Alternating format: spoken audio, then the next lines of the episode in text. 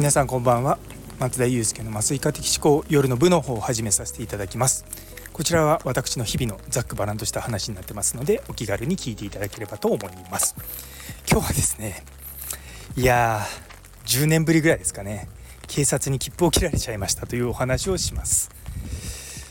いやそうなんですよ。今日帰り運転して帰ってる途中に川越の辺りでですね途中僕の横走ってた警察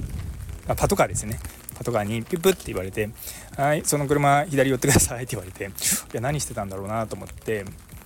で入ったんです。で左止まったんですね。そしたらスマートフォンスマートフォン見てましたよねって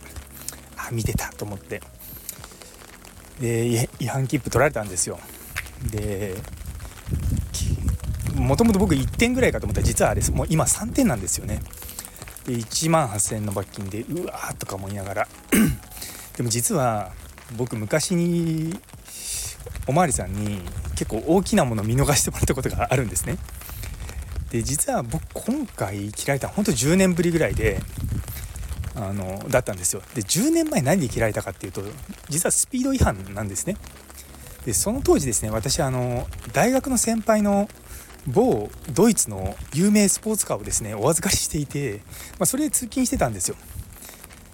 でその当時17年目ぐらいもののすごく、まあ、レトロな車だったんですけれどもめちゃめちゃエンジンがいいものでしててもう気づいたらですね高速とか200キロぐらい出るような車だったんですね。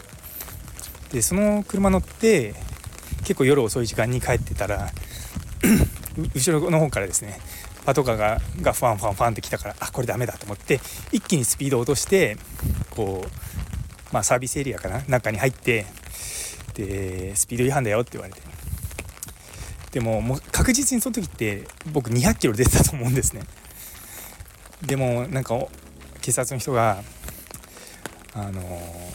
実は計測できなかったんだよ。でも早いのはもう見て分かったから。で仕事何やってんの？って言ったら医者です。とか言ったらダメだお医者さん。こんなのやったらもう本当に死んじゃうよ。って言って事故ったら。って言ってあそうですね。って言って。でその時にまあ警察お巡りさんもその測定できてないからまあ普通のスピード違反だけにしてもらえたんですね。本来だって一発免停じゃないですか。そう。でもそれをいったものがあるのでまあそれ以降まあもうその車もねもう手放しているのもあってまあ高速を200キロでぶっ放すみたいなことはもう全然やってないですしそういつも高速一番左のところでのらりくらり運転するようになったんですけどもそうそうなんですよなそれがあるので、まあ、今回はですね入ってあの潔く切符を切られてあの起きました いやでもね、あの今回、まあ、やっぱね運転中スマホを見るの危ないからって言われて、まあ、確かにそうだなと思って、まあ、ついついやっぱ見ちゃうんですよね。やっぱそういったのが、まあ、事故につながったということがね多分事例としてもたくさんあるしそう。なので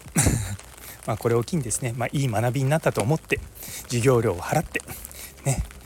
せっかくゴールドだった 免許もですねあのまた普通の色に戻ってしまいますが、まあ、それを自分への戒めとしてですねまたあの安全運転に努めようと 思いました。でも本当に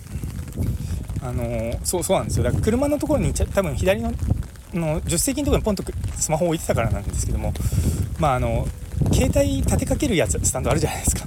まあ、そういうのがあったら多分もうちょっと触らないのかなと思ってちょっとそういったスタンドとかちゃんと買おうかなというのも今日思った次第でございます。まあね事故起こってからじゃ遅いからまあいいのかなとポジティブに考えておまわりさんもですね雨の中こう切符切ってくださってなんか最後「あどうもお疲れ様です」とか言って俺は何を俺がなんかね悪いことしたのになとか思いながらおまおまわりさんに「あどうもありがとうございました」とか言って何がありがとうなんだと思って後から自分で思い返してみてあのー、お話ししてた次第でございます。というところで皆さん安全運転でいきましょう。というところで、えー、今日という一日が皆様にとって素敵な一日になりますようにそれではまた明日